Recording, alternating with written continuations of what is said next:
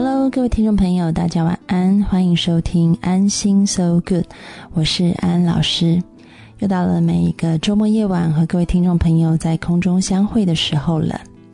这一季呢，我们要做一系列新的尝试。什么是新的尝试呢？记得在之前的节目里面，我们所讨论的都是别人的故事。那么，安安老师最近碰到一些人呢，他们就也很好奇，对于安安老师自己的生命故事感到好奇。有鉴于此呢，所以我想在这个节目里面呢，当然剖析别人不如剖析自己，所以安安老师想跟大家分享自己的生命故事。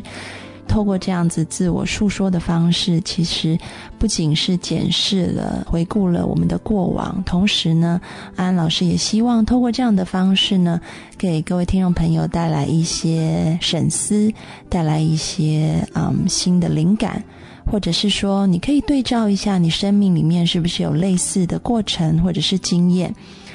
然后可以成为一个彼此滋养，然后共同创造一个新想法的时光。那当然，这个生命故事不单纯是就是像我们一般所看到的自传这样子。我想，可能大部分人都没有去过心理诊所，寻找一个专业的心理专家来做咨商或咨询的经验。那么安安老师就讲一讲说，当我们步入一个专业的心理诊所的时候呢，通常我们会先拿到这个一份表格，这份表格呢会要你填出有你自己的这个基本资料啦，那么还有你目前的情绪状态。那么这个表格呢，还有一个很特别的地方，就是咨询师会问你这个我们所谓的原生家庭，就是你成长的家庭的状况，通常像是一个树状图一样，你会描述你的祖父母啊，然后你的外祖父母，还有你的啊父亲以及母亲，还有你的兄弟姐妹。透过这个树状图，因为我们都知道，这个在心理学当中呢，这个呃原生家庭，你的家庭背景是非常重要的，对于磨塑一个人之后的性格。所以首要呢，我们先要有一些这些人的这个我们对于他原生家庭的了解，这样可以更帮助我们了解他未来的性格发展为什么会造成啊目前的局面或者是状况。所以，既然我们要做一个真的是很深层的生命故事的述说呢，安老师也希望这个呃，我们就像在这个心理诊所里面，呃，一个专业的心理学家对于这个来访者所做的事情一样，安老师同样的要从我的原生家庭开始讲起我的生命故事。那讲到我的原生家庭呢，就不得不先从我的祖父母开始讲起。其实，在呃，就是在这个抗战的时候，那时候呃，中国跟日本在打战争的时候呢，嗯，我的祖父他很早就参军了，那么他也在这个军旅的过程当中是很顺利的，就一路升到这个营长的职位。那么我的祖母呢，她的祖籍是湖北，那我的这个祖父他的祖籍是山东。那呃，我的祖母呢，其实她的家境是非常非常富裕的。嗯，在那个年代，他们家在湖北是开这个湖北最大的一个钱庄的，啊，所以这个家境是非常非常好的。也因此呢，我的祖父他只有小学毕业，啊，那时候没有钱，所以就当兵。但是我的祖母呢，却能够念到大学毕业。在那个年代呢。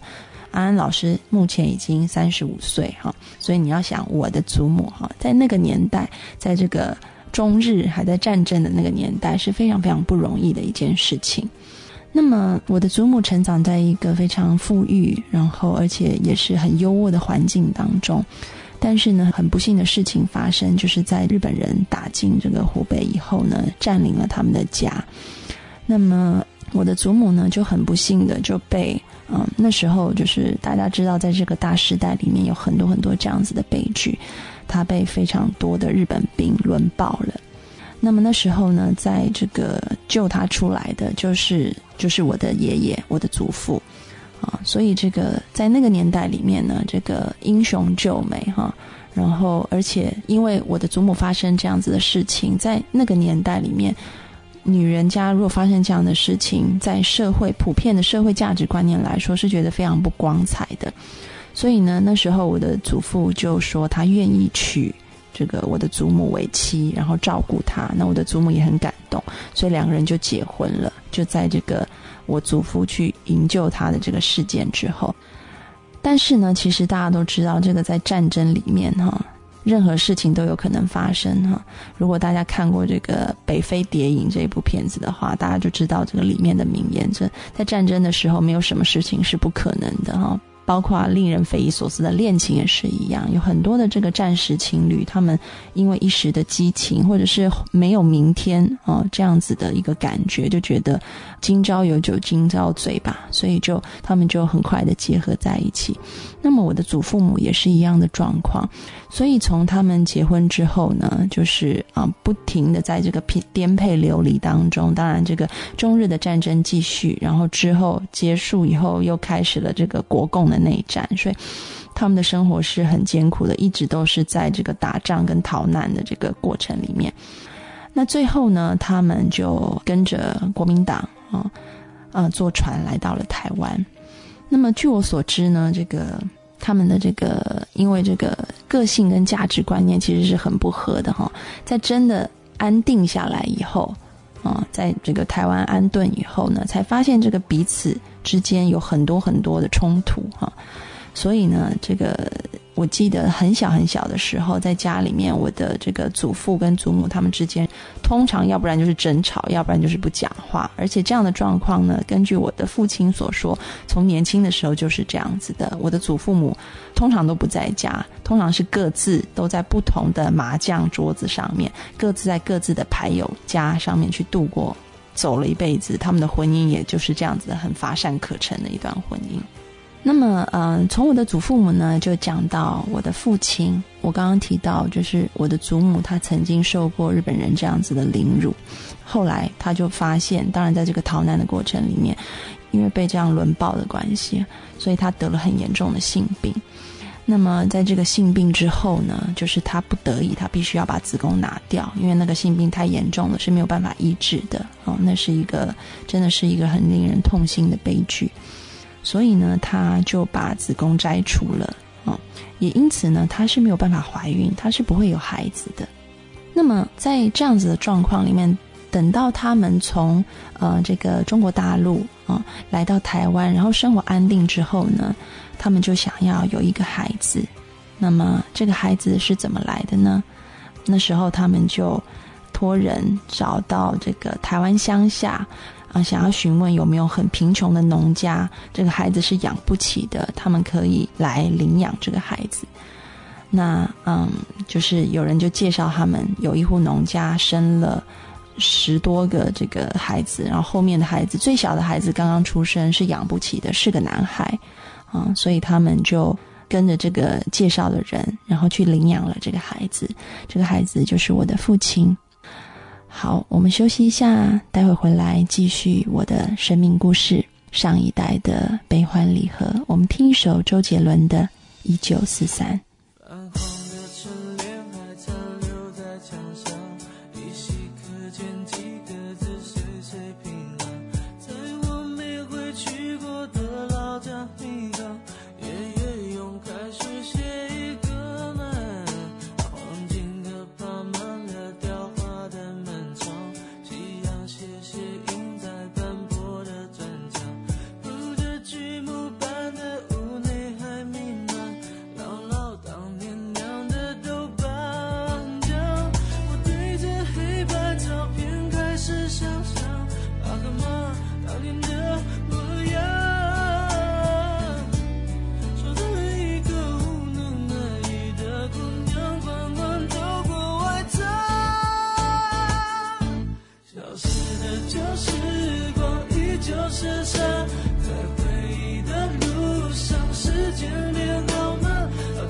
巷弄仍是属于那年代白墙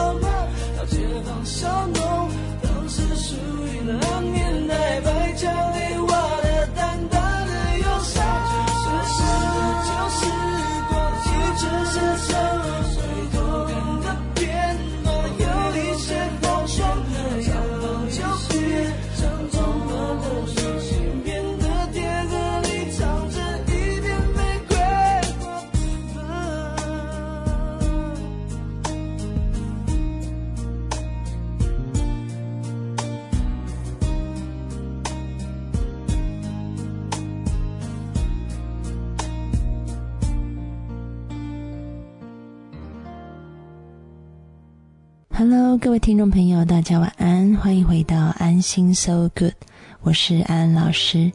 在刚才的节目里面呢，我们讲到了啊，我自己的祖父母他们的生命历史。那么，因为这样子的生命历史，所以塑造了他们之后在婚姻里面，啊，在家庭里面的一个个性，还有相处模式。嗯，我的祖母呢，由于她在年轻的时候，就如同我刚刚说的，她受过这样子的一个凌辱，啊，所以我相信在她的心里面有非常非常巨大的这个伤痛。那么以前可能也没有机会去处理，也没有也没有这样子的知识，或者是整个社会的氛围也不允许他去对这样的伤痛做处理，所以可能这样的伤痛就压抑在心里面。嗯，我的祖母给人的感觉是她永远是充满一个愤怒的。哦，这个我记得小的时候常常看到她和我的爷爷争吵，那好像任何人做任何事情总是。不顺他的心，即便是他对我的父亲或我的母亲，也都是这样子的。他是活在一个很愤怒的情绪里面。那么，我想这跟他年轻时候的这个状况有很大的关系。除了一方面，他受过这样子的呃伤害啊，让他对于这个自我的价值起了很大的矛盾和冲突之外。另外一部分呢，我想这个因为对比于以前他年轻的生活，啊，因为我刚刚提过，我的祖母是生活在一个非常非常优渥的环境里面，而且在那个年代，他就具有相当高的一个学历，但是他却下嫁给一个小学毕业，然后就只是一个军队里面的小小的军官而已这样子的人，在这样的状况里面，我想他有很多的不满在里面，嗯，所以这个不满。淤积起来，就向外变成了一种愤怒的情绪。那么，另外一方面很特别的是，我的祖父，我的祖父呢，他看起来永远是一个笑嘻嘻的、笑口常开的老好人。在我小时候的印象里面，他是这样子的。他和我的祖母是截然不同的两个类型。其实，我的祖父对于家庭是怀抱有一定程度的，他的责任感其实是相当高的。他的太太。每天几乎都在对他发脾气哈，但是我觉得他还是可以呃尽力的用他能够有的尽他所有的努力去维持住这个家的生计，我觉得对他来说是相当不容易的啊。那么也可能是因为。他小时候是起源于一个比较不好的环境，那么一路到台湾来以后，让他觉得生活是有相当程度的安定感，所以我觉得他对于这个生活，相对于我祖母来说，是他觉得是挺满足的。而且呢，我的祖父在这个心理防卫机制上面应该是蛮做的蛮不错的哈。我能用四个字来形容他，就是自得其乐。他。常常活在一个自己的世界里面，哈，不管外面的状况发生什么事，他永远都是觉得人生有希望，然后很乐观的。我们从一部分来看，这样子是好事，但是其实我觉得另外一部分来看，是因为他小时候一直到他结婚，然后到台湾这样子的状况，在那样子的一个战争颠沛流离的环境里面，他唯有抓住这样的信念，他才能够一步一步的这样子的走下去。所以我觉得是整个环境磨塑了他成为那样子的性格。嗯，在我三岁的时候，我的奶奶因为癌症就过世了。那么，在我五岁的时候，我也我的爷爷因为癌症过世了。所以呢，其实，在安安老师很小的时候，他们就已经离开安安老师了。我们相处的时间其实是很短暂的。那么，等到我后来修读了心理学，成为了一个心理学家之后，我才发现。我的原生家庭当中，我的祖父母他们之间这种纠结的关系是还没有被处理，或者我们的术语是说是 uncomplete，就是还没有被完成的。几年前的一个晚上，哈，我在做梦的时候梦到我的祖父母，那我知道是应该要对他们说一些话，所以我从这个睡梦中，当我醒了以后呢，嗯，我就。嗯，提起笔来写了一封信给他们。那么，呃，安安老师现在也愿意将这封信呢念给各位听众朋友听。好，这封信是这样写的：亲爱的爷爷奶奶，今天睡得不好，沉淀自己，才发现原来是对你们的不舍，很疼吧？在那样的时代里，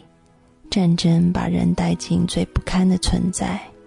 有好多的痛，好多的伤，在你身上，在你心里，在你的灵魂深处。我们相聚的缘分如此短暂，短短的三到五年，一个孩子怎么会明白你的痛、你的伤？不是你的错。过河卒子，棋局已定，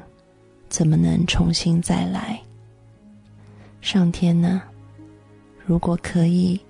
请代替我，给他们一个深深的拥抱。如果可以，请代替我，耐心聆听他们的恐惧与苦痛。如果灵魂不灭，上天呢？请成全一个孙女的愿望。以爱疗愈我的至情，饶恕、放下、爱人、被爱，是解脱自在唯一的路。这趟通往天堂的旅程，爷爷奶奶，请你们一起手牵手，一路上别再抱怨，也不准争吵，只能说相亲相爱的话，彼此体谅。彼此建造，请你们接纳自己生命里的冬天和黑夜。温暖和光亮会在你们需要的时候降临，只要你愿意敞开心胸接受，这是上天给每个人的礼物。请你们这样做吧，因着爱我的缘故，我们才能够完整圆满。想你的。孙女安安，这就是我写给我亲爱的祖父母的一封信。嗯，我想在他们有生之年，这一段关系，他们的伤痛没有办法被嗯 complete，没有办法被完成、被结束。那么，在他们过世之后，我想。也许也是上天的安排，让我成为一个心理学家，让我可以重新去检视，在我的家族里面有哪些伤痛是还没有被完成的，让我可以好像成为一个发起者，对他们的灵魂说说话，让他们可以把这一段旅程走得圆满，走得安心。各位听众朋友，如果你的家庭里也有类似的状况，你也许也可以跟我一起这样做。写一封信，给你可能已经过世的长辈，试着对他们的灵魂说说话。我相信，在世上的你，而在天上的他们，都会同样的感到安慰，感到被爱。关于安安老师家族的生命故事，今天就讲到这里。那么，在下一段的节目呢，我们要进行一个新的单元，叫做“谁来宵夜”。在台湾以前有一个很红的节目叫做《谁来晚餐》，那么我们今天要把它改成《谁来宵夜》。我们都知道，这个晚上如果吃宵夜呢，可能对你的体重会有很不好的影响，你会变胖。但是呢，在睡前呢，吃一顿心灵的宵夜，我相信呢，对你这个心灵的充实与丰富呢，是会很不一样的。心灵宵夜，我们要吃什么呢？嗯，我们将会在心灵宵夜的这个时段里面呢，会邀请嘉宾来到节目当中，与我们谈谈，分享一些个人的心路历程。那我们先进一首歌，待会回来，张惠妹的《解脱》。爱是不夜城，回忆像星辰，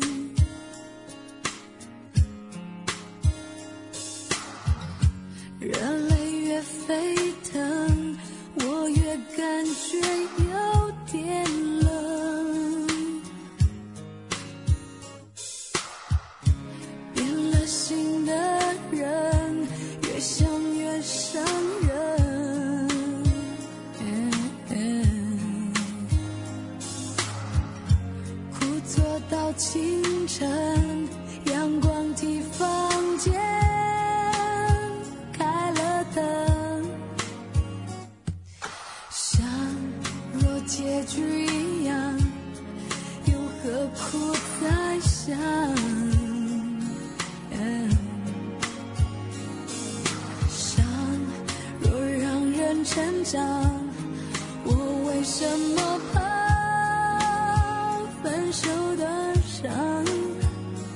解脱是肯承认这是